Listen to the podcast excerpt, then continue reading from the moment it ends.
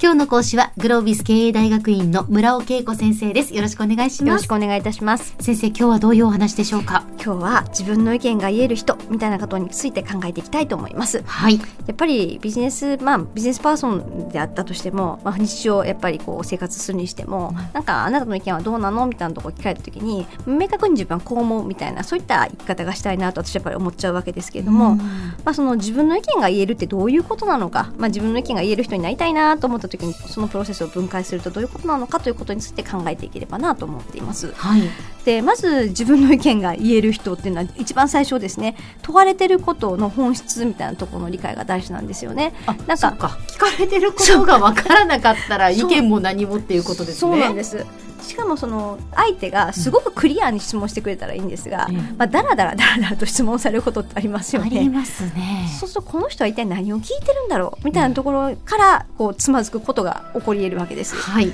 なのでまず問われてることの本質をギュッとこう捕まえるみたいな力なんかもとっても大事なんですよえね。えええでそのちょっと見逃しがちですね。そうなんですそうなんです。え え意外とこれは。で実はたまに見てるとえなんでこの人全然違うことを答えてるんだろうってこともやっぱりありますよねあります日常的にね、はい。あれがここのつまずきなんですよね。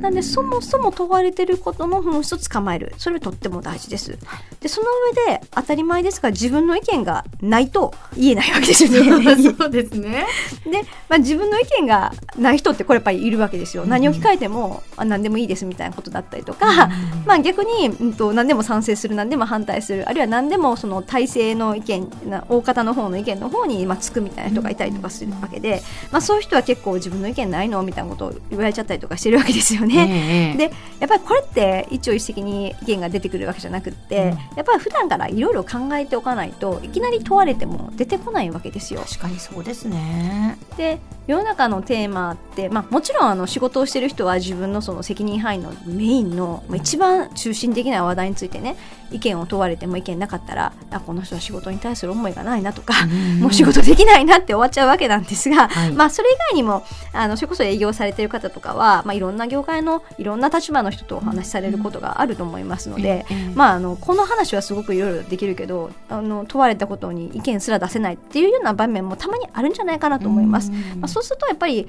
一般的に言われるようなやっぱり今起こってる時事問題とか時事ネタと言われるようなものなんかは、まあ、いちいちそのニュースについて反応して、まあ、自分はこう思うなとか、まあ、そもそもその背景がなんでそうなっちゃったのかななんてことを最低限の知識を持っとかないと、まあ、そもそも意見も何もないのでそういったところに関心を向けてそれについてなんでこうなったのかなどのその問いとか疑問を持つそんな癖を、まあ、つけることもとっても大事だったりとかします。やっぱニュース一つ一つね、やっぱり自分はどんなふうに思うのかっていうのを自分に問うってことですね。そうですね。もう一歩考える癖が大事だということですよね確。かに。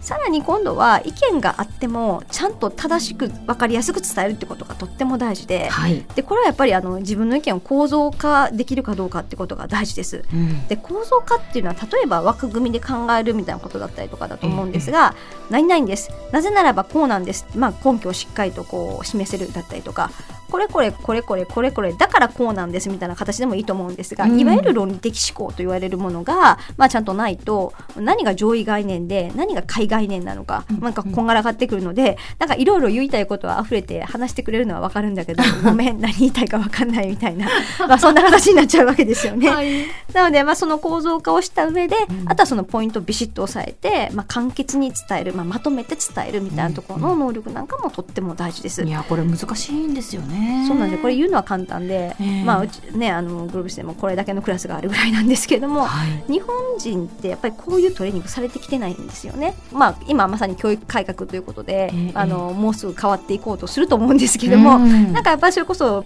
今だと Google 先生に聞いたら全部答えがあるようなものばっかりええ。知識として覚えてテストされて何ですか？これですみたいな形のやっぱりトレーニングしか受けてきてないのでうん。なんでとかあるいはこうなぜならばこの3つがポイントですとかなんかそういうまとめ方とか含めて、まあ、今までの教育にはシステム的には入っていないっていうのも非常にあの辛い部分ですよね。確かにそうですね、うん今あのやっぱちょっとずつちょっとずつ教育の現場にもそういうこう、あのなぜなのかとか、い自分の意見をどんなふうに伝えるかみたいなこともこう入ってきてますね。そうですね、えー、授業参観なんかに行くと、あ子供たちしっかり あの自分の意見をねちゃんと言う言えるんだなって、そうですね。私たちの子供の頃よりすごいななんて思ったりします。間違いないと思います、ええ。やっぱり確実に変わってきてますので、うんまあ、そういう意味ではあの、まあ、将来はちょっと期待できるんじゃないかなと思いますけれども、はいで最後は今度は伝え方なんですよね。えまあ、明確に簡潔な意見を言ったとしてもなんかこの人が言うと感じ悪いみたいなことってあったりとかするわけですよね。でやっぱり相手との、まあ、距離感だったりとか、うん。正しい言葉をちゃんと選ぶだったりとかによって同じことを言っていても感じ悪いのか感じ良いのか、まあ、そんなところの感覚なんかも変わってきちゃうわけです。これってどうやって練習したらいいんでしょうか。そうですよね。よくまあ、空気読める読めないみたいなところが結構関連するのかなと思うんですけれども、はいはい。ええまあ、まずはそもそも距離感。まあ、1対1で伝える場もあれば、まあ、1対多とか2とか3とかってこともやっぱりあれば、うん。まあ、あるいは25人から20人ぐらいの会議の場みたいなところでもあれば、まあ、あるいは大勢の人に向かって何らかのこうスピーチで伝えるみたいなところもやっぱりあると思うんですよね。で特にその1対1とか1対2ぐらいであれば相手との関係性がとっても大事です。はいでやっぱりそのベースの信頼関係あっての伝わり方だったりとかするので、まあ、そのそもそもの距離感をなんかこの人なんでこんな距離近いんだろうとかなんなんて慣れ慣れしいんだろうってことを やっぱすごく感じることもあると思うんですけれども、うんこれってやっぱりあの典型的なその相手との距離の取り方がわからないってことにつながっていくわけなんですよね。なので相手との立ち位置とか、まあ、自分がどういう立場なのか、まあ、そんなことを考えた上で、まあ、適切な言葉を選ぶというようなことがとても大事でできる人はこの認識が明確にあるんですだ言葉を選ぶという感覚を持ってるんだと思うんですよね。なるほど。その感覚がないともう思い浮かんだことをバーっと話していっちゃうわけですから、話しちゃってからしまった今の言葉適切じゃなかったみたいなことがやっぱりあるんですが、うん。まあ、かなり考えて言葉選んでいくみたいなことなんかもとっても大事じゃないかなというふうに思います。まあ、こうしてみると自分の意見を言うっていうことですけれども、こう分解するといろんなこう段階があってそれを一つ一つやっぱりできないと自分の意見をきちんと相手に伝えるっていうのは難しいですね。はい、意外と複雑なプロセスだったりとかするわけですよね。ええええええでは先生今日のまとめをお願いします。はい、えーまあ、自分の意見が言えないみたいな人はですね今日の話のどこが課題なのかまずそんなところを振り返って、えーそこから手をつけていくということが大事なのではないかと思います。今日の講師はグロービス経営大学院の村尾恵子先生でした。どうもありがとうございました。ありがとうございました。